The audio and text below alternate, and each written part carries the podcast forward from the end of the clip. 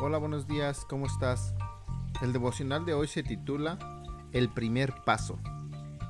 La Biblia dice en Romanos 7:18, Yo sé que en mí, es decir, en mi naturaleza pecaminosa, nada bueno habita. Aunque deseo hacer lo bueno, no soy capaz de hacerlo. Nadie puede empezar en la mitad. Todos somos principiantes en algún área de nuestra vida. Sin embargo, para muchos de nosotros, lo que necesitamos se parece más a un nuevo comienzo, a un borrón y cuenta nueva, a un camino del caos a la plenitud, que puede lograrse dando un paso a la vez. A ese viaje le llamamos recuperación. Miremos ese primer paso. Paso número uno. Admitimos que no teníamos poder sobre nuestras adicciones y comportamientos compulsivos y que nuestras vidas habían llegado a ser inmanejables. Nuestro primer paso es enorme. Finalmente estamos listos para admitir que no tenemos el poder para controlar una adicción o conducta. Mientras más lo intentamos, más inmanejable se vuelve. Nuestras vidas han llegado al caos. Cuando damos ese primer gran paso, rendir el control, nos estamos alejando de la negación y reconociendo nuestra propia necesidad. Hay esperanza en ese primer paso, ya que no podemos recibir ayuda hasta que admitimos que necesitamos esa ayuda. Hasta entonces tratamos de ser Dios en nuestras propias vidas y en realidad no damos la talla para la tarea. No tenemos el poder para controlar nada con nuestras propias fuerzas. El paso número uno nos permite liberarnos de nosotros mismos. Oración. Dios Padre, hoy doy ese importante primer paso hacia la sanidad y la integridad. Admito ante ti que no tengo poder sobre las fortalezas que se han apoderado de mi vida. Necesito tu ayuda desesperadamente. En el nombre de Jesús. Amén. Que tengas un excelente día y un excelente inicio de semana.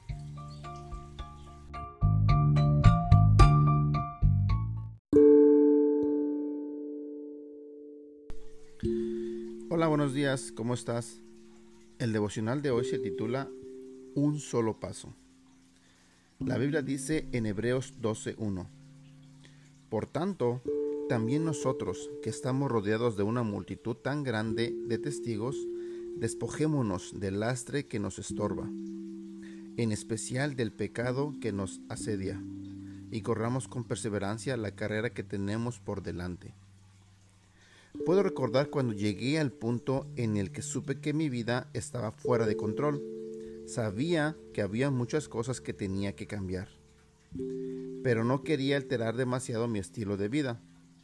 Así que busqué maneras de obtener algo de ayuda sin tener que hacer cambios drásticos.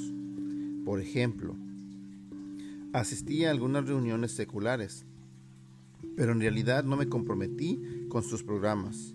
Entonces, cuando nada ocurría, decía, ¿por qué esto no me está funcionando? Tal vez Dios no me ama, quizás no merezco cambiar. La verdad es que no necesitaba piñar algo más en mi desordenada vida. Lo que necesitaba era algo para reemplazar mi vida desordenada. Necesitaba soltar mi vida antigua y entregársela a Dios. Finalmente lo hice. Y hoy, 20 años más tarde, no puedo imaginar por qué me tomó tanto tiempo hacer algo, algo tan bueno, verdadero y maravilloso. Una carrera empieza con un solo paso y así también empieza la recuperación. La única manera de correr con perseverancia es tomándonos de la mano de Dios y permitiéndole que nos dirija. El cambio verdadero solo llega cuando morimos a nosotros mismos y le permitimos a Cristo marcar el paso. Oración. Dios Padre, gracias por hacerte cargo de mis líos y ayudarme a correr mi carrera con confianza. Tú eres responsable por todo lo que soy y por lo que anhelo ser. En el nombre de Jesús, amén. Que tengas un excelente día.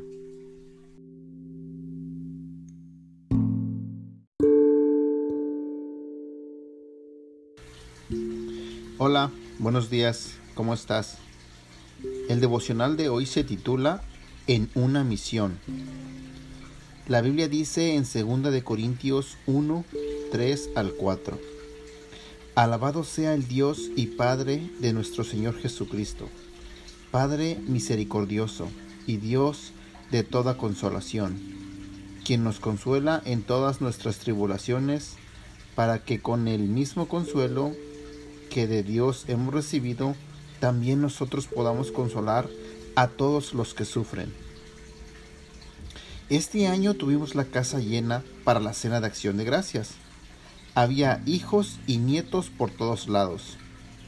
Después de servirles a todos nuestros invitados, llenamos nuestros platos y buscamos un lugar para sentarnos. Mi esposa decidió sentarse con las mujeres y yo me senté con nuestros nietos. Los niños terminaron de comer rápido, pusieron los platos en el fregadero y se apresuraron a salir para jugar. Y yo me quedé solo en la mesa. Sin embargo, no estuve solo mucho tiempo. En un minuto, nuestra nieta mayor regresó y se sentó conmigo. En verdad no quiero salir a jugar ahora, creo que mejor me quedo aquí contigo, abuelo, me dijo con dulzura. Me conmovió el corazón notar que ya estaba aprendiendo lo importante que es no dejar a la gente sola. Tuvimos una conversación excelente mientras yo terminaba mi comida. Luego salió a jugar. Cuando vemos a alguien que está sentado solo, debemos acercarnos y sentarnos con él. Ni siquiera tenemos que decir mucho. Solo nuestra presencia significa más de lo que podamos imaginar. Dios ha prometido que nunca nos abandonará ni nos dejará solos. Agradezcamos su fidelidad acompañando a otros. Oración. Padre, tú has prometido nunca dejarnos solos. Ayúdanos a ser esa presencia reconfortante para otros cada vez que tengamos la oportunidad. En el nombre de Jesús. Amén. Que tengas un excelente día.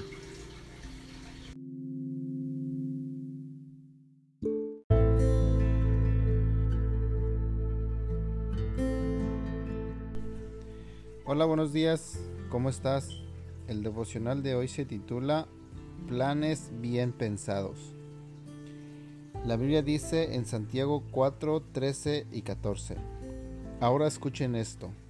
Ustedes que dicen, hoy o mañana iremos a tal o a cual ciudad, pasaremos allí un año, haremos negocios y ganaremos dinero.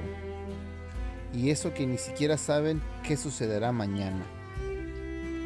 Todos sabemos que nuestros planes no siempre resultan como esperamos.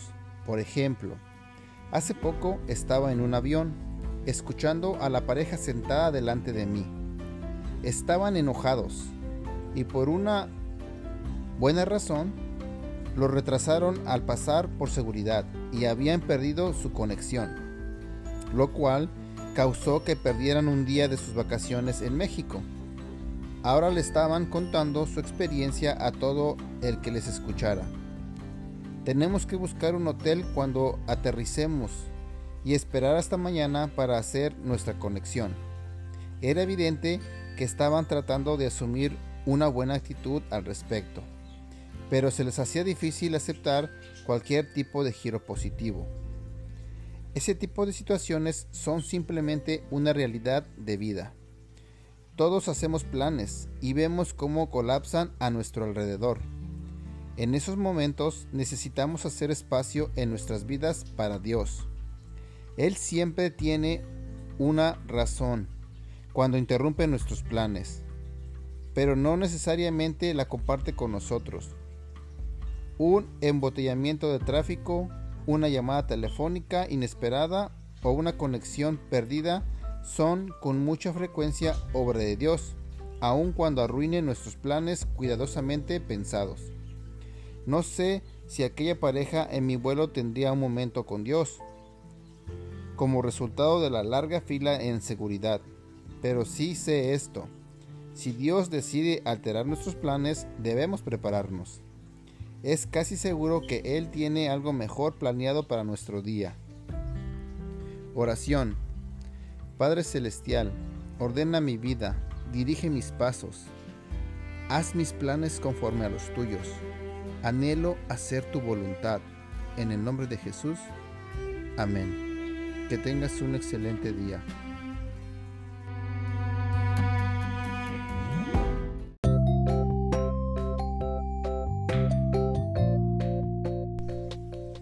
Hola, buenos días. ¿Cómo estás? ¿Cómo amaneciste el día de hoy? El tema de hoy se titula ¿Qué es la libertad? Y conocerán la verdad, y la verdad los hará libres. Juan 8:32 Hace muchos años, mientras estaba en el servicio militar, se acercaba la celebración del 4 de julio la tarea del oficial de seguridad de mi escuadrón era crear un eslogan y poner afiches para disuadir el consumo del alcohol durante el fin de semana festivo. Aquel año no tuvimos accidentes y en parte lo atribuyeron al eslogan que inventó este soldado. El eslogan decía así, el que se tome el trago 5 el día 4 tal vez no vea su cuarto el día 5. Pregunta, ¿qué viene a tu mente cuando escuchas 4 de julio? ¿Acaso viene a tu mente Día de la Independencia? ¿O la Declaración de Independencia? ¿O la Segunda Guerra Mundial? Cuando pienso en el día 4 de julio, pienso en la libertad, pero, ¿qué es la libertad verdadera? Abraham Lincoln dijo, quienes niegan la libertad a otros no la merecen para ellos mismos, y bajo un Dios justo no pueden retenerla por mucho tiempo. Y todos hemos escuchado la excelente cita de Patrick Henry, dame libertad o dame muerte. Entonces, otra vez, ¿Qué es la libertad verdadera? La prueba básica de la libertad no está en lo que somos libres de hacer, sino en lo que somos libres de no hacer. Hoy yo soy libre del alcohol. Hoy yo soy libre de mi adicción al sexo. Hoy yo soy libre del enojo. Hoy yo soy libre del chisme. Hoy yo soy libre de la pornografía. Hoy yo soy libre de la drogadicción. Hoy yo soy libre de la envidia. Hoy yo soy libre de la vanidad y el orgullo. Hoy yo soy libre de las mentiras. Hoy yo soy libre del resentimiento. Hoy yo soy libre del odio y la ira. Y para mí, esa es una libertad muy preciada. Oración. Padre Celestial, quiero celebrar la libertad en mi vida. Ayúdame a lidiar abierta y honestamente con todo lo que me robe la libertad para vivir de una manera que te agrade. En el nombre de Jesús. Amén. Que tengas un excelente día.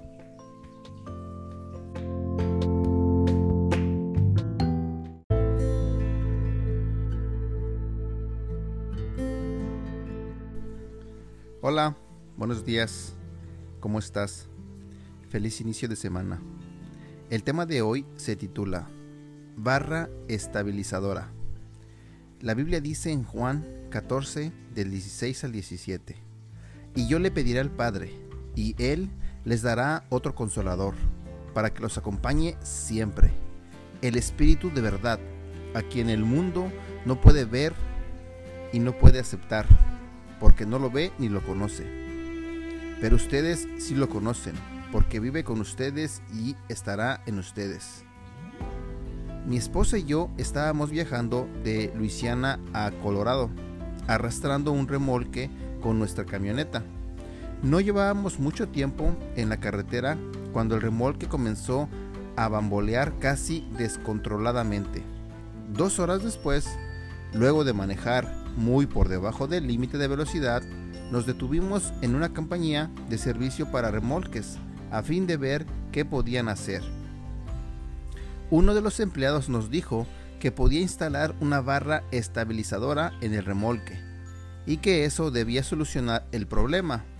Una hora y 120 dólares después, estábamos de vuelta en la carretera y el remolque iba tras la camioneta a la perfección. Nos detuvimos, admitimos que teníamos un problema, aceptamos el consejo del técnico y se hizo la reparación.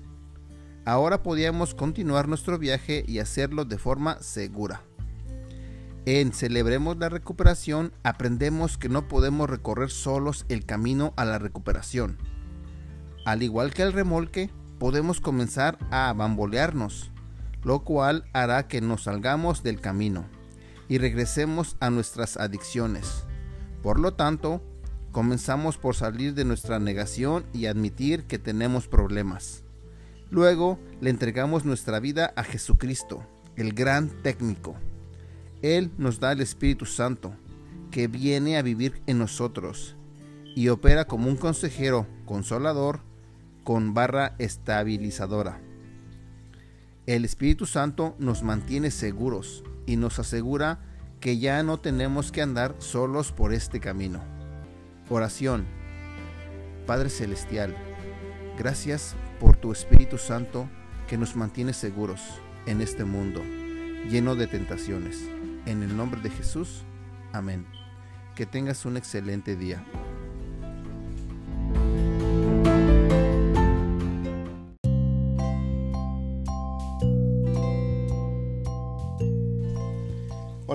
Buenos días, ¿cómo estás? Feliz domingo. El tema de hoy se titula Horneando un pastel.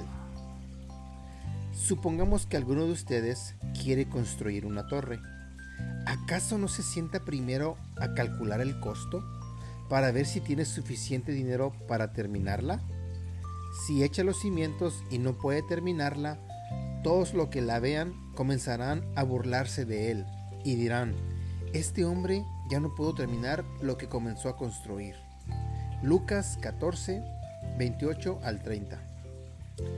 Justo en este momento, mi esposa y mi mamá están decorando un pastel de cumpleaños para mi hija. Es un pastel de princesa muy lindo. Cuando me asomé hace un rato, estaban preparándolo todo, verificando que tenían todo lo que necesitaban. Para mí, todo ese asunto de hacer un pastel es muy simple. Lo horneas, lo recubres con glaseado y te lo comes. Pero al parecer para hacer bien el trabajo hay que seguir unos pasos, muchos pasos. Por ejemplo, mi esposa me acaba de decir que el pastel necesita enfriarse antes de poder decorarlo. ¿Quién lo hubiera imaginado? Ellas no solo están recubriendo el pastel con glaseado y cruzando los dedos a ver qué pasa, están siendo muy metódicas, pensando con cuidado cada paso. Ese compromiso de hacer bien las cosas puede aplicarse a todos nosotros, ya sea que estemos construyendo, horneando o reiniciando nuestra vida. Necesitamos tomar el tiempo para hacer bien el trabajo. Es importante que nos aseguremos de que todo esté listo y preparado en cada área de nuestra vida antes de dar el siguiente paso. Detengámonos un momento y pensemos en el proceso. ¿Qué es lo próximo que Dios quiere hacer en nuestra vida? Oración.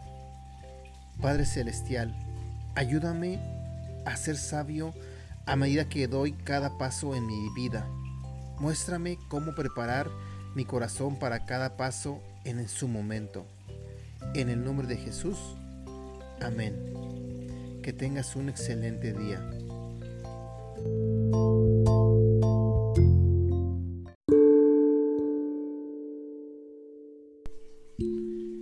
¿Cuánto vale un centavo? Ese es el título del devocional del que hablaremos el día de hoy. Pero antes de comenzar con el devocional, quiero saludarte. Hola, ¿cómo estás? ¿Cómo amaneciste hoy? ¿Cómo está yendo tu día? La Biblia dice en el libro de Mateo, capítulo 6, versículo 24, Nadie puede servir a dos señores, pues menospreciará a uno y amará al otro, y querrá mucho al uno y despreciará al otro. No se puede servir a la vez a Dios y a las riquezas. Es imposible servir a dos amos. De verdad, es física, mental y emocionalmente imposible. Aquellos que tontamente lo intentan terminarán fallándoles a los dos. ¿Por qué? Porque el corazón que persigue el dinero y las posesiones nunca se sentirá satisfecho. Siempre querrá más y más.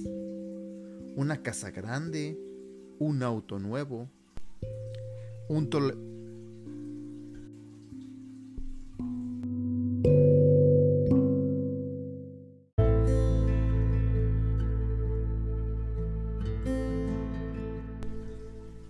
Hola, buenos días. ¿Cómo estás? Feliz inicio de semana. Hoy hablaremos de un tema titulado Aún cuando soy un gruñón. Cielo, grita de alegría. Tierra, llénate de gozo. Montañas, lancen gritos de felicidad, porque el Señor ha consolado a su pueblo. Ha tenido compasión de él en su aflicción. Isaías capítulo 29 versículo 13. Mi esposa y yo estábamos abordando un vuelo a Londres para enseñar una conferencia cuando nos dijeron que habría un retraso en la salida. El avión estaba lleno y luego de dos horas en la pista la mayoría de los pasajeros estábamos calurosos, cansados, sudorosos y poniéndonos cada vez más gruñones y agitados. Sin embargo, sentada frente a nosotros estaba una dama que nos dio un ejemplo muy necesario de una conducta propia de Cristo en medio de circunstancias incómodas. Esta dama era una abuelita que estaba haciendo malabarismos para calmar a una niñita pequeña que gritaba. Aunque la niñita estuvo llorando dos horas sin parar, la dama nunca perdió su compostura ni dejó de sonreír. Por el contrario, ella siguió tratando de consolarla.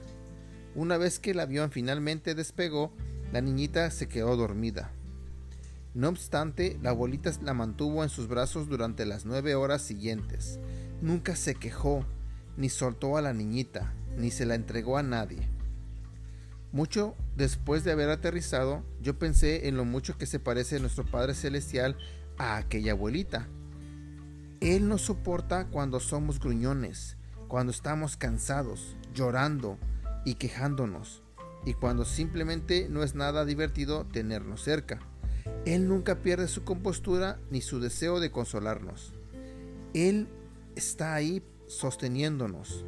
No nos suelta ni nos entrega a nadie, sin importar por lo que estemos pasando. Podemos confiar en que Él siempre estará ahí para nosotros. Oración.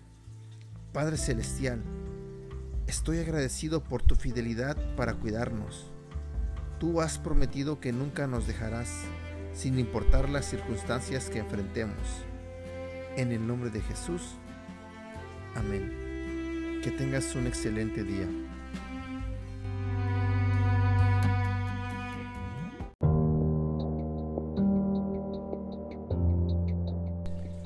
Hola, buenos días. ¿Cómo estás? El tema de hoy se titula Jugando a las escondidas. La Biblia dice en Apocalipsis capítulo 3 versículo 21, Al que salga vencedor le daré el derecho de sentarse conmigo en mi trono, como también yo vencí y me senté con mi Padre en su trono. Estaba observando a mi esposa mientras jugaba a las escondidas con nuestros nietos. Todos los niños corrieron a esconderse, excepto uno nuestro nieto de tres años corrió un poco y luego se cubrió los ojos con las manos. Al parecer, pensó que si él no podía ver a nadie, ellos tampoco lo podían ver a él. Tal vez parezca una tontería, pero cuando de cosas espirituales se trata, a veces yo hago lo mismo. Ha habido momentos en los que he pensado que si no puedo ver al diablo, tal vez él no esté allí. Por supuesto, descubro rápidamente, al igual que mi nieto, el error en ese tipo de pensamiento. Cuando nos cubrimos los ojos, solo nos estamos haciendo más vulnerables. En lugar de taparnos los ojos, debemos ponernos de pie y pelear por nuestra recuperación, por nuestras relaciones, por nuestras vidas. Jesús no se sentó sino hasta que venció el arma más poderosa del enemigo, la muerte. Nosotros tampoco podemos dejar de pelear, no hasta que nos sentemos con nuestro Padre en las moradas celestiales. Oración. Amado Señor, fortaléceme mientras me pongo en pie para pelear la buena batalla de la fe. Quiero hacerle frente al enemigo hasta el día en que me lleves a casa para estar contigo. En el nombre de Jesús. Amén. Que tengas un excelente día.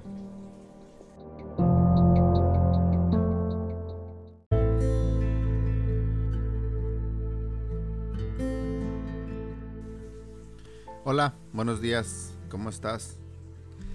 El tema de hoy se titula ¿Qué hace que funcione? Alabado sea el Dios y Padre de nuestro Señor Jesucristo, Padre misericordioso y Dios de toda consolación, quien nos consuela en todas nuestras tribulaciones, para que con el mismo consuelo que de Dios hemos recibido, también nosotros podamos consolar a todos los que sufren. Segunda de Corintios 1, 3 y 4. Benjamin Franklin decía, dímelo y lo olvido, enséñamelo y lo recuerdo, involúcrame y lo aprendo. Esta es la razón por la que Celebremos la Recuperación funciona. El programa reconoce que el solo escuchar, dímelo y lo olvido, no es suficiente. Ni siquiera recordar, enséñamelo y lo recuerdo dará resultado esperado. La única manera de alcanzar el éxito es haciéndolo. Involúcrame y lo aprendo. Todos comenzamos en el mismo sitio, reconociendo que dependemos completamente del poder de Dios, entregando nuestra voluntad y comprometiéndonos a trabajar en los principios y pasos del programa. Una vez que hemos descubierto cómo deshacernos de nuestras heridas, complejos y hábitos, debemos involucrarnos y comenzar a retribuir lo que hemos aprendido ayudando a otros.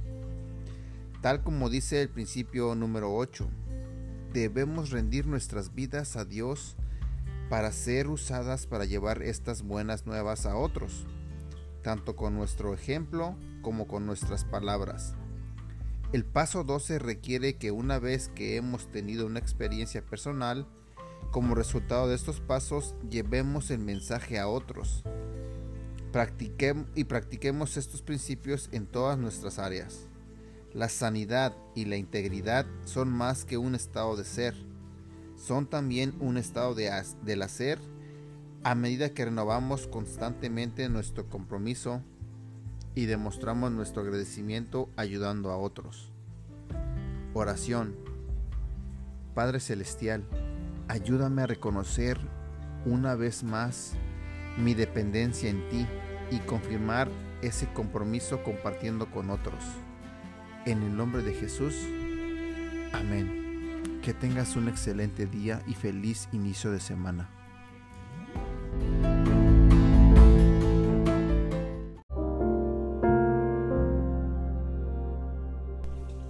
Hola, buenos días, ¿cómo estás? El devocional de hoy se titula Negación. Hebreos 12.1 presenta un desafío que ninguno de nosotros puede permitirse ignorar. Por tanto, también nosotros que estamos rodeados de una multitud tan grande de testigos, despojémonos del lastre que nos estorba, en especial del pecado que nos asedia, y corramos con perseverancia la carrera que tenemos por delante.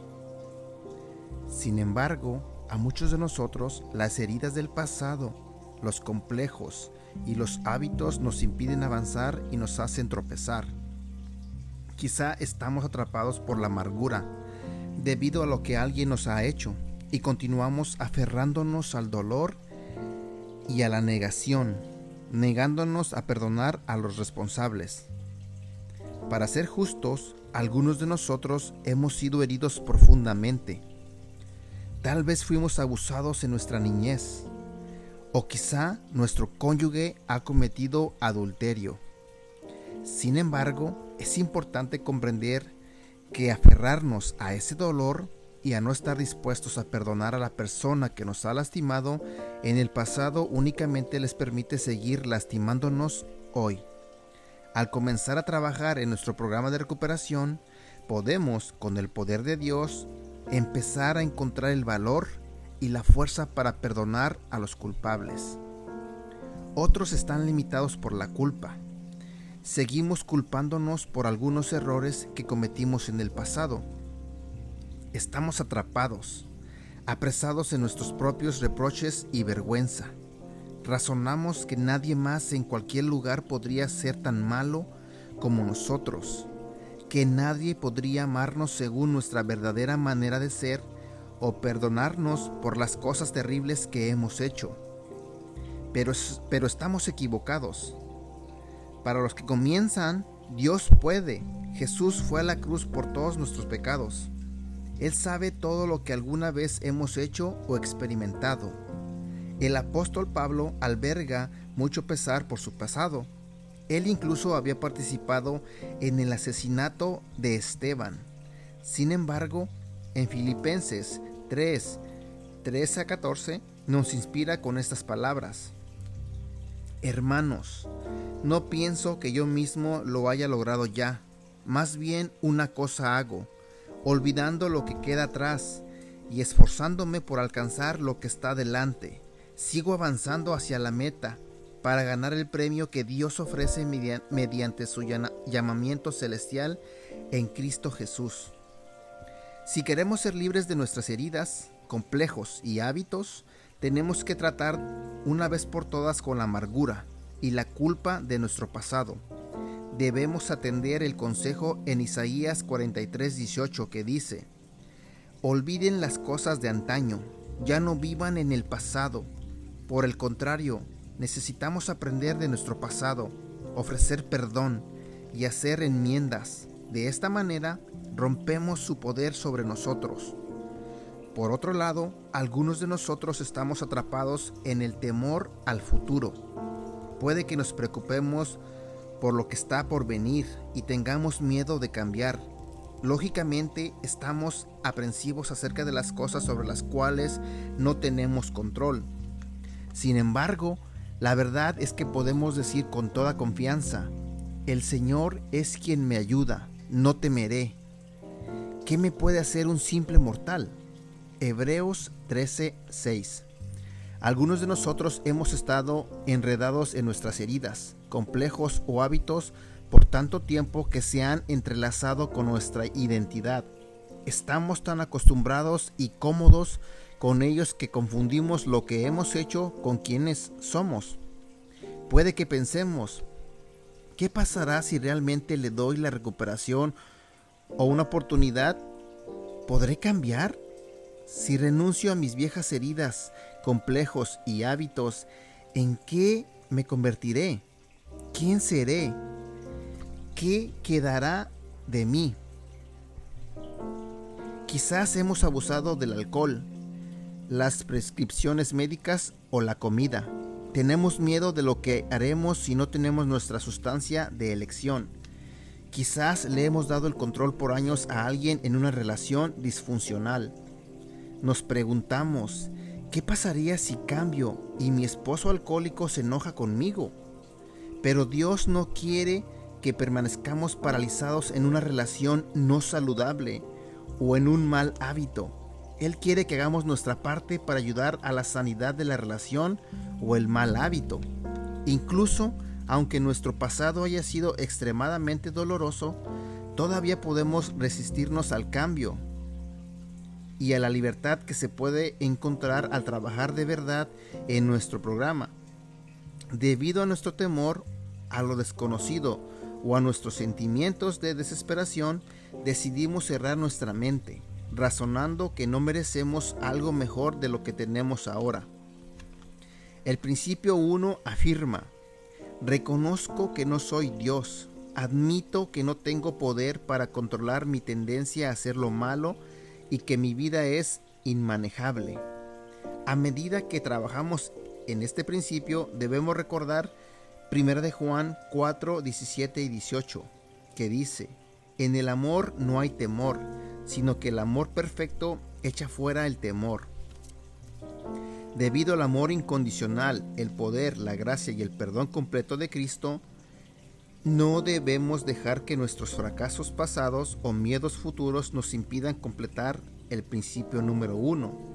Recuerde que todos hemos fracasado debido a una herida, complejo o hábito. Sin embargo, todavía la carrera no ha terminado. A Dios no le interesa tanto cómo, cómo empezamos la carrera, sino cómo la vamos a terminar.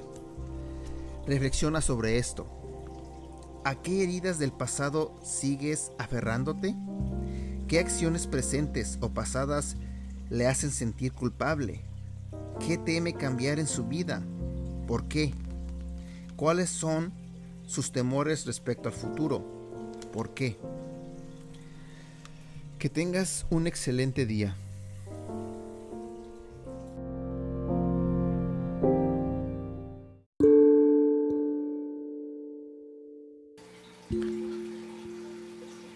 Hola, buenos días, ¿cómo estás?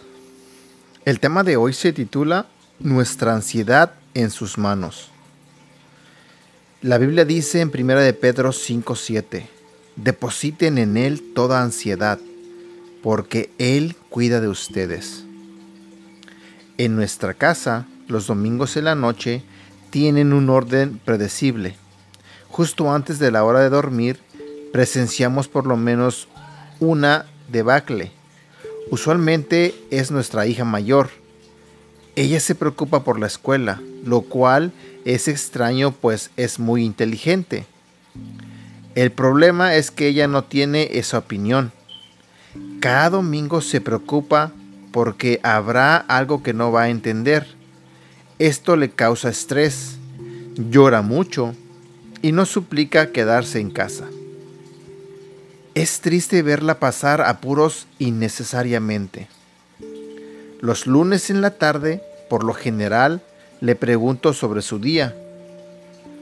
¿Ocurrió alguna de las cosas que te preocupaban? Casi siempre su respuesta es no. Muchos de nosotros sentimos la misma ansiedad y nos volvemos todo una pelota de lágrimas por cosas que nunca van a materializarse. Dios no quiere que vivamos así. Él nos mira a sus hijos preciados y nos pide que le entreguemos todo lo que nos preocupa. Él nos ama y es mucho más capaz que nosotros de lidiar con esos asuntos. Mi esposa y yo hemos notado que después que nuestra hija nos dice lo que le preocupa, se siente mejor. Es obvio que nada ha cambiado pero siente que no está llevando sola sus cargas. Ella sabe que la amamos y que siempre contará con nuestra ayuda. Podemos tener la misma certeza al compartir nuestras preocupaciones y temores con Dios. Él siempre estará ahí para nosotros. Dios siempre nos ayudará. Oración. Padre amado, gracias por caminar con nosotros y ayudarnos a llevar todas nuestras cargas, ya sean reales o imaginarias. Gracias por amarnos tanto. En el nombre de Jesús. Amén. Que tengas un excelente día.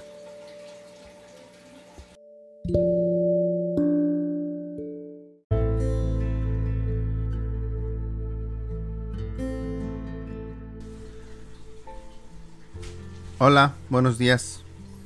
¿Cómo estás? El devocional de hoy se titula Sin poder. La rutina de nuestra vida cotidiana a menudo nos recuerda nuestra falta de control. Estamos parados en una fila lenta en la tienda de comestibles a la espera de una cajera en entrenamiento. Nuestro automóvil se descompone en el camino al trabajo. Esperamos todo un fin de semana para conocer los resultados de una prueba médica.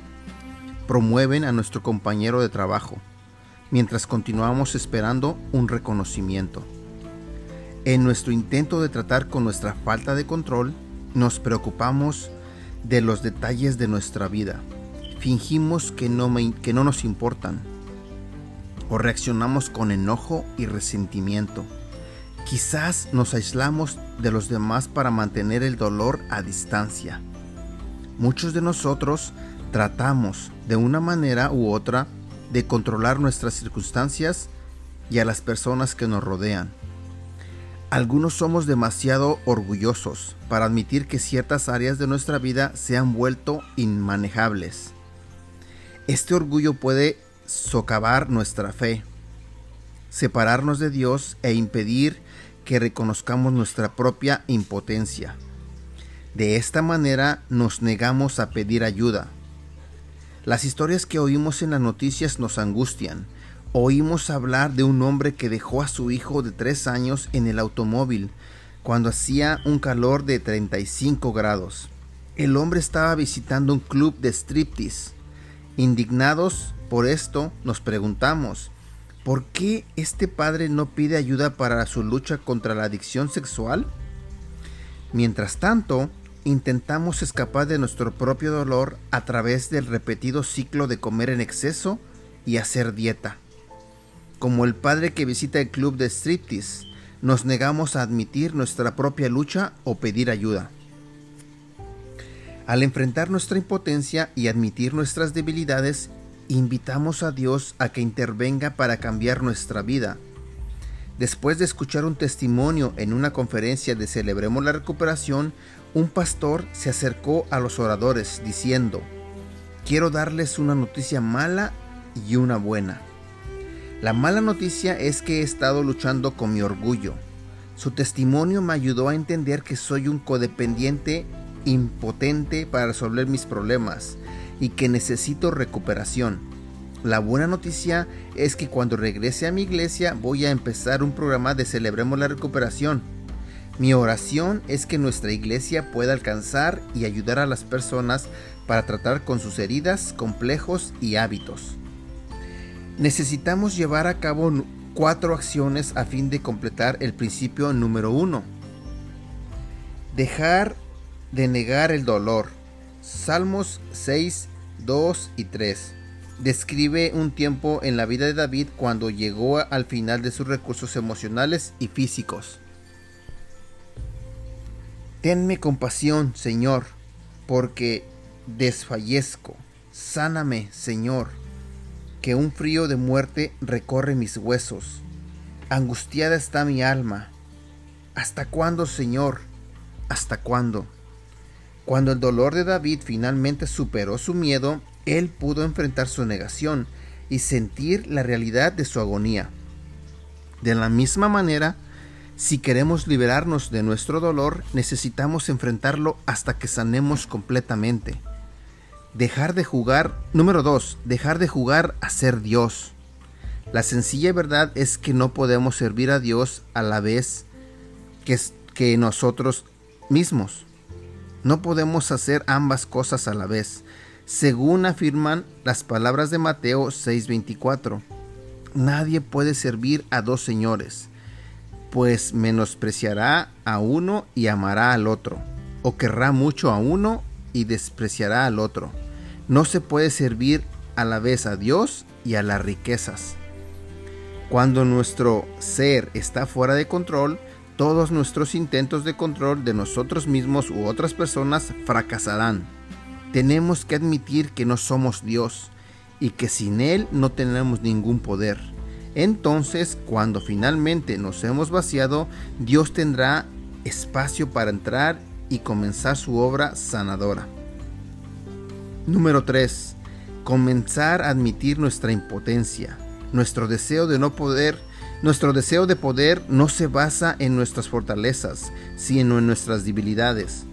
Necesitamos reconocer nuestras limitaciones humanas y dejar de tratar de resolver los problemas por nosotros mismos. Necesitamos admitir que no tenemos poder y estar dispuestos a entregar nuestra vida a Dios. Jesús sabía cuán difícil sería esto para nosotros. Mateo 19:26 nos resume esta situación con el registro de las propias palabras de Jesús. Para los hombres es imposible, aclaró Jesús mirándolos fijamente, mas para Dios todo es posible. Número 4. Comenzar a admitir que nuestra vida se ha vuelto inmanejable. Al admitirlo, finalmente reconocemos que estamos fuera de control y que no tenemos el poder para cambiar por nosotros mismos. David compartió sus sentimientos en Salmos 40:12. Muchos males me han rodeado, tantos son que no puedo contarlos. Me han alcanzado mis iniquidades y ya ni puedo ver son más que los cabellos de mi cabeza y mi corazón desfallece. Considere de qué aún se encuentra en negación o qué todavía trata de controlar con su propio poder. ¿Hay otros dioses aparte de Dios en su vida a los que todavía trata de servir? ¿Cuáles son algunas de las cosas que sigue haciendo que en realidad no desea hacer? ¿Puede identificarse con Salmos 40:12? ¿Cómo? Que tengas un excelente día.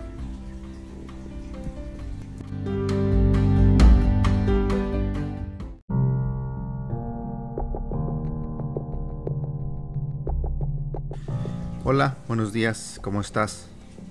El día de hoy te voy a contar una historia de una persona que asistió al programa Celebremos la Recuperación el programa Celebremos la Recuperación es un programa con base bíblica que ayuda a quienes están luchando con heridas, hábitos y frustraciones al mostrarles el poder del amor de Jesucristo a través del proceso de recuperación. El programa Celebremos la Recuperación se ofrece en millones de iglesias alrededor del mundo. La historia de hoy es la de Regina y esta historia comienza así. Mi nombre es Regina soy una cristiana que lucha con la adicción a las drogas, el alcohol y la anorexia.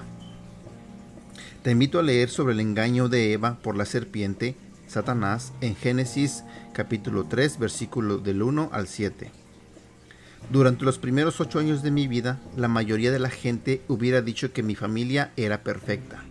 Como hija de un pastor y una mamá ama de casa, vivía en un entorno casi idílico pero mi mundo cambió dramáticamente cuando le diagnosticaron cáncer a mi mamá. Cuando regresó del hospital a la casa, solo me permitían verla a través de la puerta de su habitación. Comencé a pensar que solo podía depender de mí misma. Mi mamá sobrevivió, pero el resto de mi niñez se caracterizó por mudanzas continuas. Me costaba trabajo hacer amigos. Cuando tenía 12 años durante un campamento de verano, fumé marihuana por primera vez. Poco a poco mi hábito mensual se convirtió en diario y luego descubrí otras drogas. Al igual que Eva, percibía falsamente estas sustancias como algo bueno, que tenía buen aspecto y era deseable para adquirir sabiduría. Génesis 3:6. Me sentía bien cuando estaba drogada, pues me parecía que podía ajustarme mejor y tenía una apertura intensificada a nuevas perspectivas e interpretaciones. Lo difícil era que era cristiana e irónicamente, según crecía mi adicción, también aumentaba mi amor por Dios. Servía en grupos de liderazgo en la iglesia, enseñaba estudios bíblicos y era mentora de otras, de otras jóvenes en su caminar con el Señor. Sin embargo, sin importar cuánto profundizara en la palabra de Dios, las tentaciones nunca disminuían.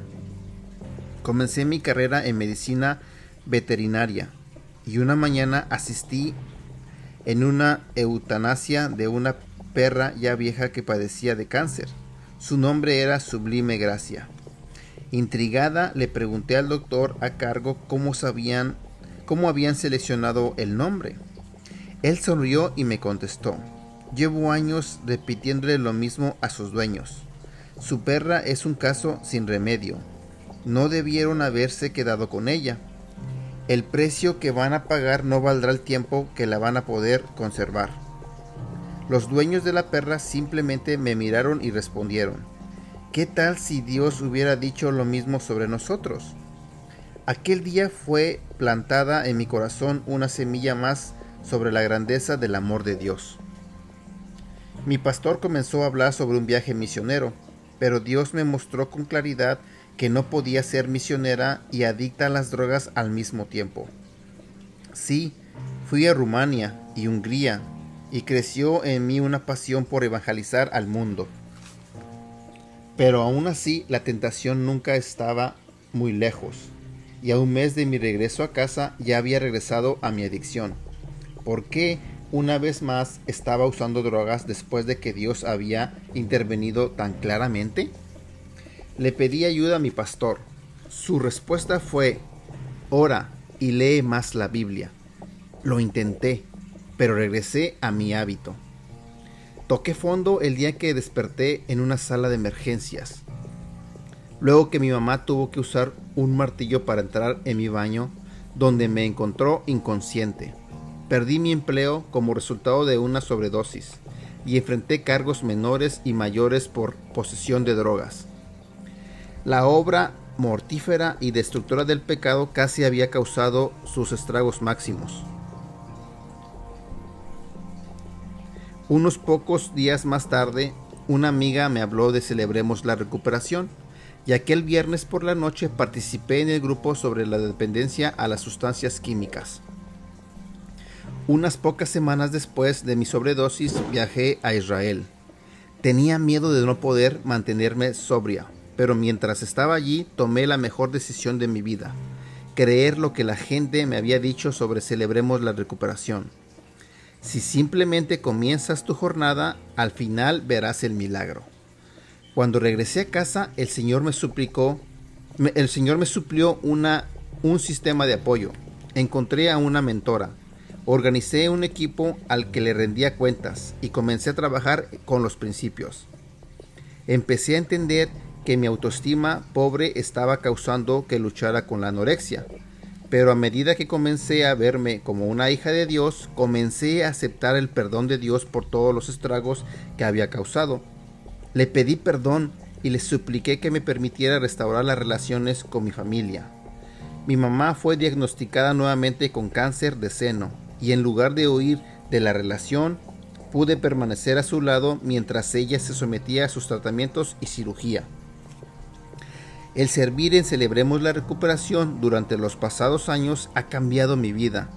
He repartido boletines, dirigí un grupo de estudio de los pasos para la recuperación, he sido consejera del grupo de los principiantes y dirigí nuestro grupo de mujeres adictas a sustancias químicas.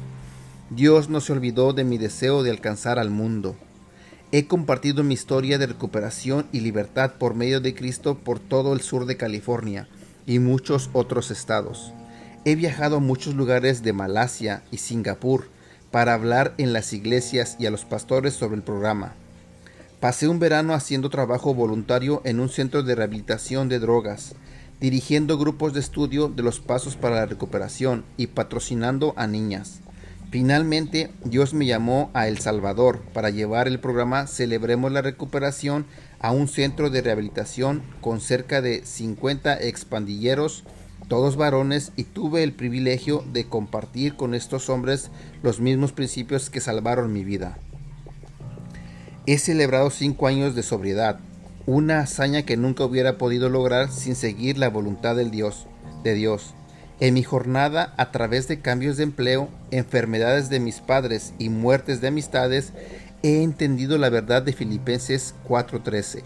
Todo lo puedo en Cristo que me fortalece. Ya no vivo bajo la esclavitud de adicciones a sustancias, alimentos, sentimientos negativos, ni las palabras u opiniones de los demás. Confío incondicionalmente en la palabra de Dios y jamás dudo de su bondad Me levanto cada mañana y dedico mi día al Señor, con la certeza de que Él proveerá el grado justo de fortaleza que necesito para ese día. Regina.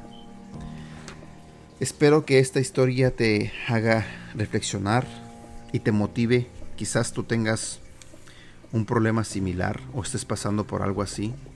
Déjame decirte que la iglesia proporciona este programa, Celebremos la Recuperación. Que tengas un excelente día.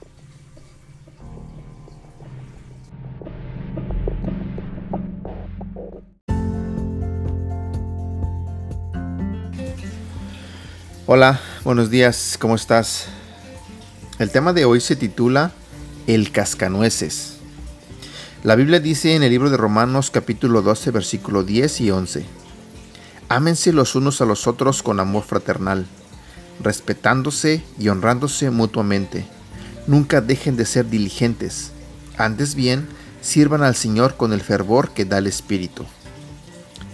Durante el proceso de recuperación hablamos mucho sobre las relaciones y la importancia de reconstruir y enmendar el daño que nos hemos causado a nosotros mismos y a las personas que amamos a fin de amarnos los unos a los otros y respetarnos y honrarnos mutuamente, como instruye la Biblia, debemos cambiar nuestra manera de pensar y actuar. Con frecuencia eso implica hacer cosas que están fuera de nuestra zona de comodidad. Esto puede ser difícil, pero tiene una ventaja. A veces nos encontramos con que podemos disfrutar de algo que nunca pensamos que disfrutaríamos. Durante la temporada navideña, mi esposa y yo fuimos a ver una producción del ballet El Cascanueces. ¿Un ballet? Esto es algo que nunca pensé que haría, pero mi nieta era parte del elenco, y eso marcó toda la diferencia. En lugar de un evento que hubiera intentado evitar a toda costa, se transformó en una ocasión que no me hubiera perdido por nada en el mundo. De hecho, es uno de nuestros recuerdos familiares más preciados y para nuestra nieta nuestra presencia completó su noche. Estos tipos de eventos son esenciales para fomentar relaciones significativas con nuestros seres amados. Muestran nuestra devoción y que estamos honrando a otros por encima de nosotros mismos. Claro está, se requiere algo de esfuerzo para salir de nuestra zona de comodidad, pero la recompensa bien vale la pena. Oración. Padre, Gracias por las decisiones incómodas que tomamos por otros que se convierten en bendiciones especiales para nuestras vidas y las de ellos. En el nombre de Jesús. Amén. Que tengas un excelente día.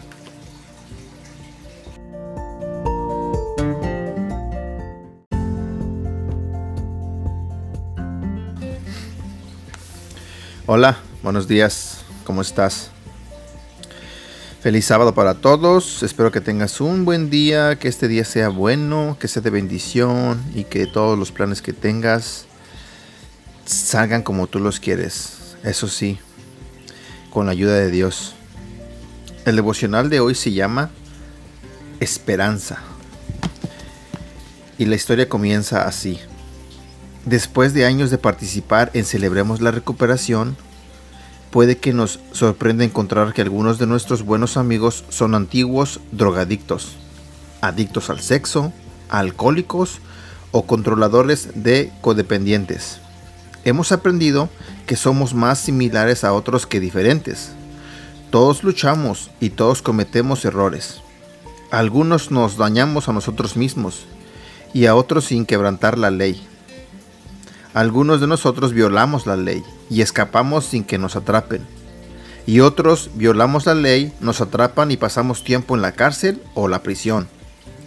Los hombres y las mujeres están siendo encarcelados a un ritmo alarmante.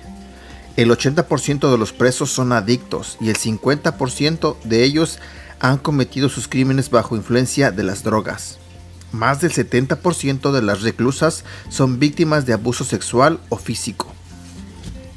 Estando en prisión, los sentimientos de impotencia pueden ser abrumadores. Los presos no pueden elegir con quién vivir, qué comer, qué vestir, cuándo salir afuera o quedarse adentro. o la hora de levantarse por la mañana o ir a la cama por la noche. Una joven mujer explicó que el encarcelamiento proporciona un ambiente sin elecciones, decisiones o esperanza. Sin embargo, cada vez más los presos están empezando a encontrar la esperanza de cambiar sus vidas a través de su poder superior, Jesucristo. Al enfrentar su negación e impotencia, pueden comenzar su recuperación. Los presos están estudiando la Biblia, trabajando los pasos y formando equipos de rendición de cuentas, lo cual les ayuda para aprender los diferentes comportamientos que les capacitarán a fin de enfrentar la vida tanto dentro como fuera de los muros de la prisión. Muchos de nosotros estamos atrapados dentro de nuestras propias paredes. A veces tenemos miedo de la esperanza de una vida libre de daño o dolor. No queremos volver a ser decepcionados. Puede que pensemos que no merecemos una vida mejor, o podemos suponer que nuestra fe es muy pequeña para sostenernos a través del proceso del cambio sin embargo, podemos romper las cadenas de nuestro pasado poniendo nuestra fe, sin que importe cuán débil o fuerte sea, en nuestro Señor y Salvador Jesucristo. En el, primer principio de la recuperación admitimos que no tenemos poder. Es a través del reconocimiento de que no tenemos poder que podemos que podemos creer recibir el poder de Dios para que nos ayude en nuestra recuperación. Sin embargo, tenemos que resistir la tentación de querer tapar el pozo de nuestras heridas, complejos y hábitos con cubiertas de negación o simplemente tratar de hallar una solución rápida. Por el contrario, necesitamos mantener esas heridas expuestas a la luz para que mediante el poder de Dios puedan sanar completamente. El segundo principio llegamos a creer que Dios existe y que somos importantes para Él. Y en este principio encontramos el acceso al único y verdadero poder superior, Jesucristo. Hebreos capítulo 11 versículo 6 dice, nos informa que sin fe es imposible agradar a Dios, ya que cualquiera que se acerca a Dios tiene que creer que Él existe y, y que recompensa a quienes lo buscan. Salmo 62.5 nos indica la fuente de esperanza. Solo en Dios haya descanso mi alma, de Él viene mi esperanza. Al trabajar en este principio llegamos a entender que Dios quiere llenar nuestra vida con su amor, su gozo y su presencia. Una de las parábolas más populares de Jesús se encuentra en el libro de Lucas capítulo 15, la historia del Hijo Perdido. En su contexto, esta historia trata del amor de un padre por su hijo perdido, pero su mensaje más profundo es el amor incondicional de Dios el Padre por nosotros. El amor de Dios nos busca. No importa cuán perdidos nos sintamos, el amor divino que nos busca puede encontrarnos. No importa cuántas veces hayamos caído en pecado. Las manos misericordiosas de Dios se extienden para levantarnos, amarnos y perdonarnos. Es en Cristo Jesús que encontramos la esperanza, y por esto el principio número 2 se llama el principio de la esperanza. Hemos descubierto que la vida eterna no comienza con la muerte, sino con la fe. Hebreos capítulo 11 versículo 1 nos define la fe. Ahora bien, la fe es la garantía de lo que se espera, la certeza de lo que no se ve. No podemos obtener la salvación a través del conocimiento intelectual, los regalos monetarios, las buenas obras o por la asistencia a la iglesia. No, el único camino a la salvación se describe en Romanos capítulo 10 versículo 9. Si confiesas con tu boca que Jesús es el Señor y crees en tu corazón que Dios lo levantó de entre los muertos, serás salvo. Todo lo que necesitamos es un poco de fe para comenzar el viaje a la libertad de nuestras heridas, complejos y hábitos. La fe incluso la fe del tamaño de una pequeña semilla de mostaza, véase Mateo capítulo 17 versículo 20, es el único camino a la salvación y la libertad. Cuando ponemos cualquiera que sea nuestro grado de fe en Jesús, Él promete que cambiará nuestra vida. Hallaremos la esperanza que hemos estado buscando en el único poder superior, Jesucristo. Su Espíritu vendrá con poder sobrenatural y entrará en nuestro corazón. En palabras simples, La vida sin Cristo no tiene esperanza, pero la vida con Él es una esperanza eterna. Reflexiona sobre esto. ¿Qué heridas, complejos o hábitos en su vida le han mantenido prisionero? ¿Cómo esto ha afectado su vida? ¿Es significativo para usted Hebreos capítulo 11 versículo 1? ¿Cómo la descripción de la fe en este versículo le ayudó a poner las cosas en perspectiva? ¿Cómo la nueva esperanza que ha encontrado en Cristo ha cambiado su vida? ¿Y qué significa para usted la afirmación, la vida sin Cristo no tiene esperanza, pero la vida con Él es una esperanza eterna? Que tengas un excelente día.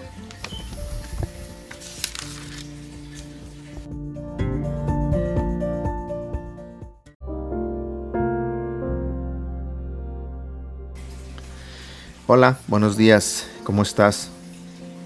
El tema de hoy se titula Cordura. Al principio nuestros mecanismos para lidiar con las situaciones pueden afectar nuestra vida solamente en pequeña medida. Sin embargo, con el tiempo podemos desarrollar heridas, complejos y hábitos que tienen consecuencias devastadoras. Por ejemplo, al principio, la necesidad de controlar todas las circunstancias de la vida pueden provocar solo discusiones en una familia. Sin embargo, estos problemas de control con el tiempo pueden resultar en la separación de un matrimonio y la destrucción de una familia. El mal humor ocasional de una madre puede convertirse en palizas diarias y el retiro del niño de la casa. Tratar de perder peso rápidamente dejando de comer puede ocasionar anorexia y confinamientos prolongados en el hospital. Un trago al final de cada día para la relajación podría convertirse en alcoholismo y llevar por un tiempo a la cárcel por conducir borracho. Nuestras heridas, complejos y hábitos pueden afectar nuestra vida llevándonos a situaciones peligrosas. Tras su tercer divorcio, una mujer muy ocupada con su carrera comenzó a usar la Internet para relacionarse con otras personas. Pronto quedó fascinada con sus intercambios con algunos de los hombres y empezó a fantasear acerca de cómo encontrarse con ellos. Empezó por organizar reuniones en lugares públicos, como restaurantes o cafés. Sin embargo, sin considerar las consecuencias, pronto empezó a reunirse con extraños en sus coches o apartamentos. Después que ella lograra escapar de un coche en una zona despoblada de la ciudad, finalmente comprendió que podría haber sido secuestrada o asesinada. La insensatez de sus decisiones se había convertido en un asunto de vida o muerte. A menudo seguimos con nuestros comportamientos extremos porque no sabemos cómo cambiar o incluso por dónde empezar. Sin embargo, en el principio número uno, finalmente enfrentamos nuestra negación y admitimos que no tenemos poder para controlar nuestra tendencia a hacer lo malo y que nuestra vida se ha vuelto inmanejable. ¿Cómo y dónde accedemos al control necesario? La respuesta es que tenemos que practicar el segundo principio en nuestro camino a la recuperación, en una forma sincera, creo que Dios existe, que le intereso y que Él tiene el poder para ayudarme en mi recuperación. Podemos empezar a cambiar al permitir que Jesucristo restaure la cordura, el orden y el significado en nuestra vida. Él nos dará la fuerza para cambiar y establecer expectativas realistas, así como también la capacidad de confiar en los demás mientras Él sigue caminando con nosotros a través de los principios de la recuperación. El paso número 2 de los 12 pasos centrados en Cristo afirma, llegamos a creer que un poder más grande que nosotros puede restaurarnos a la cordura. El paso número 2 no implica que estemos locos o dementes. Es importante que comprendamos el significado de la palabra cordura en este paso.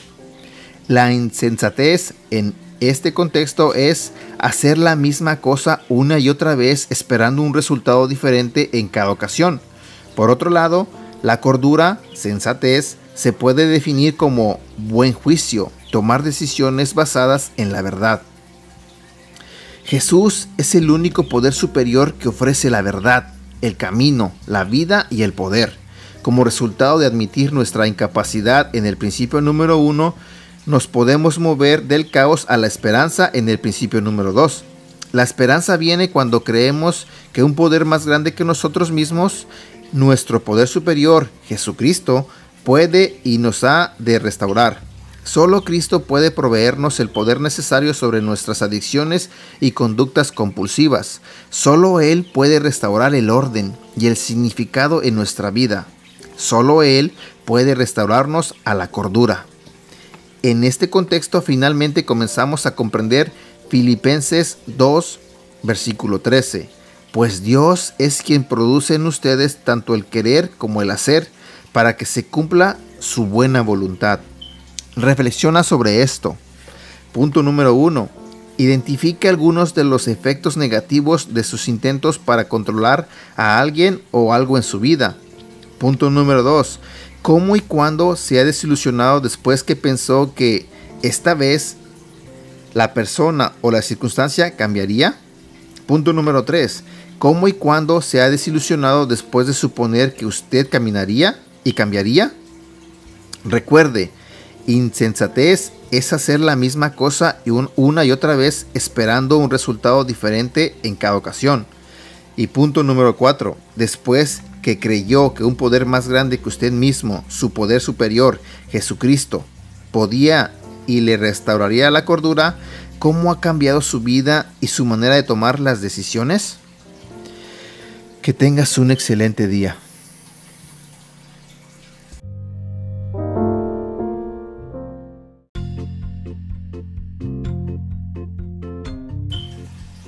Hola, buenos días, ¿cómo estás?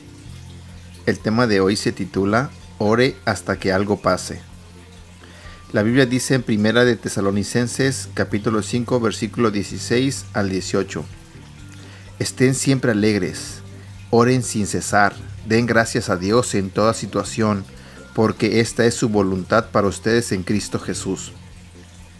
Max Lucado dijo en una ocasión, las oraciones no reciben calificación según su estilo.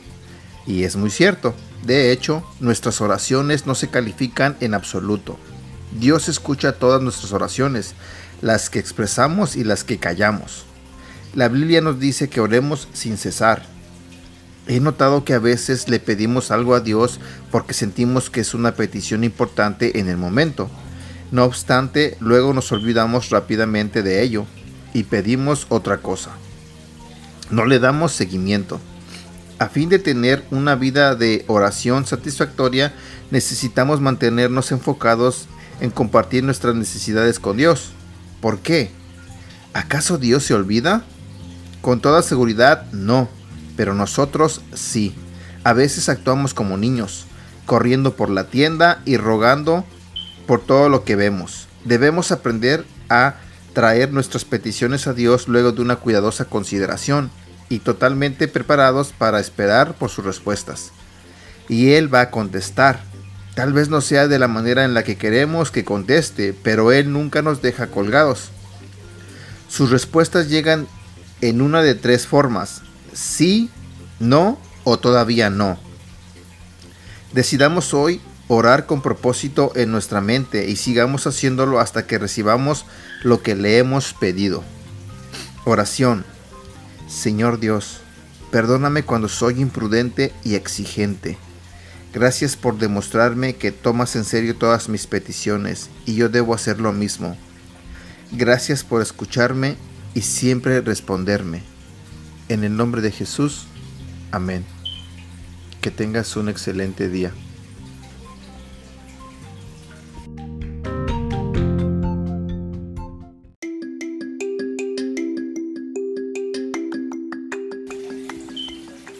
Hola, buenos días, ¿cómo estás?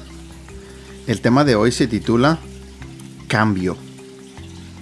Cada día rendimos nuestras vidas a personas que ni siquiera conocemos. Confiamos que el que sirve en el restaurante se haya lavado las manos antes de servirnos la hamburguesa. Estamos convencidos de que nuestro dentista tiene la educación necesaria y la habilidad para llenar correctamente nuestra cavidad dental. Cuando estacionamos en la gasolinera para preguntar por una dirección, creemos que el empleado está más familiarizado con el área que nosotros. al subirnos en el avión para viajar de un país a otro, confiamos en la habilidad del piloto para llevarnos seguros a nuestro destino. Algunos hemos conducido detrás de un camión que avanzaba lentamente por una carretera de doble carril, por una montaña sinuosa. El conductor con frecuencia indicaba a una cadena de vehículos para que avanzaran a su alrededor. Con un simple movimiento de su mano, un total desconocido tomaba la responsabilidad de nuestra seguridad física y de nuestra familia. Pasamos al camión con seguridad y echando un vistazo a nuestro espejo retrovisor observamos una línea de automóviles cuyos conductores también habían puesto su fe y su confianza en, en plena en un extraño mientras ellos también pasaban al camión. Es difícil rendir, es difícil rendir nuestra voluntad y control y confiar nuestra vida sin reservas al cuidado de Dios. Sin embargo, la realidad es que esta decisión tomada de una sola vez determina nuestro destino. Nuestra fe entra en acción al simplemente tomar a Dios por su palabra. En Romanos capítulo 10 versículo 9, el apóstol Pablo asegura de que si confiesas con tu boca que Jesús es el Señor y crees en tu corazón que Dios lo levantó de entre los muertos, serás salvo. Entregar nuestra vida a nuestro poder superior, Jesucristo, parece algo demasiado simple para algunos de nosotros. Nos preguntamos, ¿cuál es la treta? En este punto es importante que aceptemos el hecho de que no necesitamos comprender todas las implicaciones de nuestra decisión. Primera de Corintios capítulo 13 versículo 12 explica la situación de esta manera. Ahora vemos de manera indirecta y velada, como en un espejo pero entonces veremos cara a cara. Ahora conozco de manera imperfecta, pero entonces conoceré tal y como soy conocido. Podemos aprender mucho de los niños sobre la fe sencilla. El padre de una niña en edad preescolar compartió con la maestra un episodio sobre la reciente visita de su hija al pediatra. Cuando el doctor tomó el estetoscopio para escuchar el pecho de la niña, ella le pidió solemnemente, por favor, no presione muy duro con eso. No quiero que dañe a Jesús. Él vive en mi corazón. El principio número 3 nos llama a cada uno de nosotros a que conscientemente decidamos comprometer toda nuestra vida y voluntad al cuidado y control de Cristo. Este principio incluye tres acciones de vital importancia que debemos llevar a cabo cuando le entregamos nuestra vida a Cristo. Confiar, entender y arrepentirse. La buena noticia es que cuando decidimos entregar nuestra vida a Cristo, es una decisión de una sola vez en la vida. Una vez que aceptamos a Cristo como nuestro Señor y Salvador, es asunto cerrado Efesios capítulo 1 versículo 13 nos asegura, en él también ustedes, cuando oyeron el mensaje de la verdad, el Evangelio que les trajo la salvación y lo creyeron, fueron marcados con el sello que es el Espíritu Santo prometido. El resto de este principio trata acerca de entregar nuestra voluntad a Dios. Esta parte de la decisión requiere la elección diaria de buscar y seguir la voluntad de Dios, su propósito para nuestra vida. Podemos comenzar por ir a nuestra Biblia con regularidad, abrirla en oración, leerla con expectación y vivirla con gozo. Si todavía no le ha pedido a Jesucristo que sea su poder superior, el Señor y Salvador de su vida, ¿qué estás esperando? Si estás listo, para dar este paso ahora, simplemente eleva esta oración. Querido Dios, he intentado hacer todo por mí mismo y con mis propias fuerzas, y he fallado muchas veces. Hoy quiero entregarte mi vida. Te pido que seas mi Señor y Salvador. Eres el único poder superior. Te pido que me ayudes a pensar menos en mí y en mi voluntad Quiero entregarte mi voluntad y diariamente buscar tu dirección y sabiduría para mi vida. Por favor, sigue ayudándome a vencer mis heridas, mis complejos y hábitos. Reconozco, Señor, que la victoria sobre ellos puede también ayudar a otros cuando vean tu poder obrando al cambiar mi vida. Ayúdame a hacer tu voluntad siempre.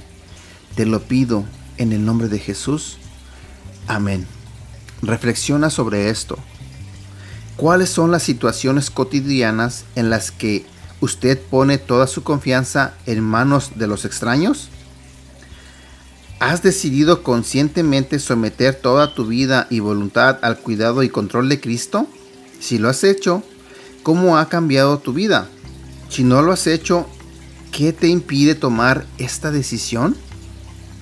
¿Qué significa para ti Efesios capítulo 1 versículo 13? No solamente en términos de tu, de, tu entendimiento, sino en términos de tu experiencia. ¿De qué manera continúa entregando continúas entregando su voluntad al cuidado de Cristo cada día? Que tengas un excelente día.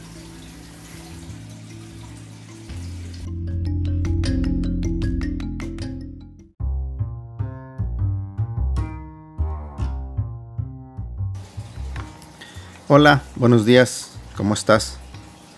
El tema de hoy se titula Acción. A veces no somos capaces de tomar acción en nuestra vida porque estamos atrapados en un ciclo cómodo. Por ejemplo, ¿con qué frecuencia solo seguimos a la multitud porque simplemente es más fácil que hacer lo correcto? Posponemos el tomar acción porque estamos convencidos de que estaremos más fuertes y mejor preparados para enfrentar la vida de mañana. No tomamos acción porque nos sentimos abrumados. incapaces o estamos dispuestos a elegir de la variedad de opciones disponibles. Cada mes de agosto, el pastor de una pequeña congregación rural en Texas debe tomar una decisión sobre el presupuesto de la iglesia. Una opción es usar el dinero designado para las conferencias a fin de comprar los boletos de avión para la cumbre en California de Celebremos la Recuperación. Sin embargo, con los, recursos limitados disponibles, elegir esta opción significa que solo dos personas pueden asistir a la cumbre.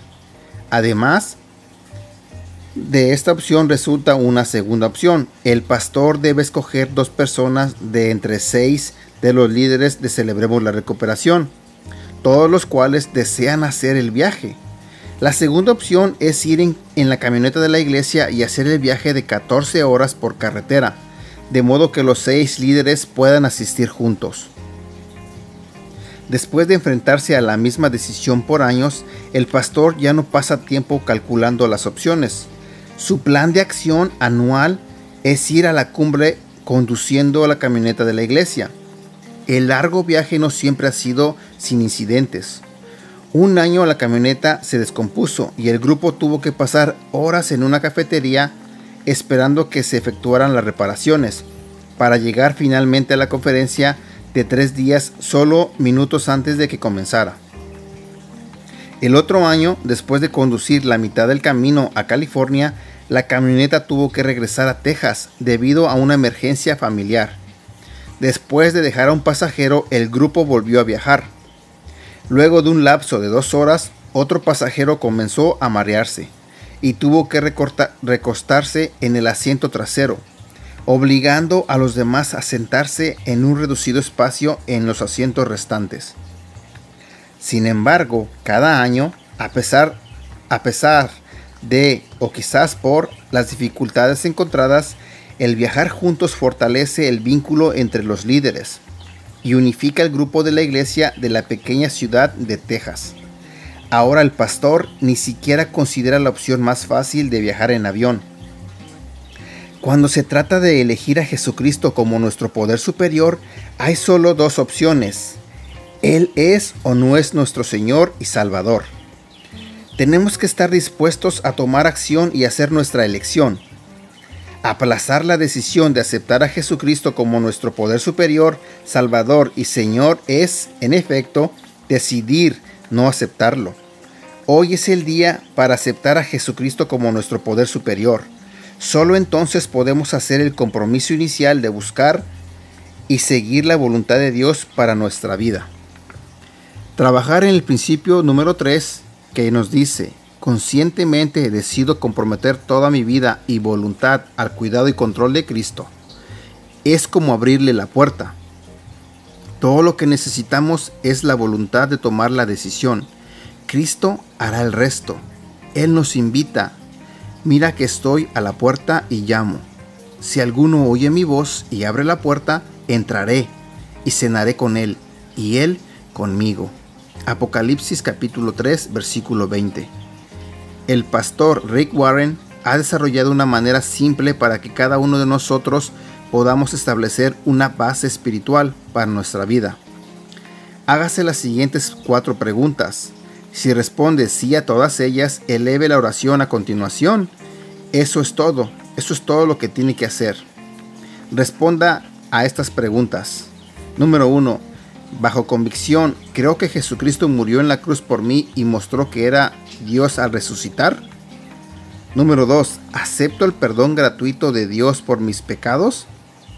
Número 3. ¿Sigo los planes de Dios para mi vida? Y número 4. ¿Expreso mi deseo de que Cristo sea el que dirija mi vida? Ahora toma acción y eleva, eh, eleva esta oración. Querido Dios, creo que enviaste a tu Hijo Jesús para morir por mis pecados, para que así yo pueda ser perdonado. Te pido perdón por mis pecados y quiero vivir el resto de mi vida de la manera que tú digas. Por favor, pon tu espíritu en mi vida para que me dirija. Amén. Felicitaciones y bienvenido a la familia de Dios. Si ya ha dado este paso, repita la oración para volver a comprometerse a buscar y seguir la perfecta voluntad de Dios para su vida y su recuperación. Reflexiona sobre esto. ¿En qué áreas de su vida simplemente sigue a la multitud o pospone tomar acción? Punto número 2. ¿En qué áreas de tu vida y tu recuperación necesitas tomar acción para seguir adelante? Punto número 3. ¿Necesitas invitar a Cristo a tu vida como Señor y Salvador? Punto número 4. ¿Qué áreas de tu vida necesitas volver a comprometerlas al cuidado y control de Cristo? Que tengas un excelente día.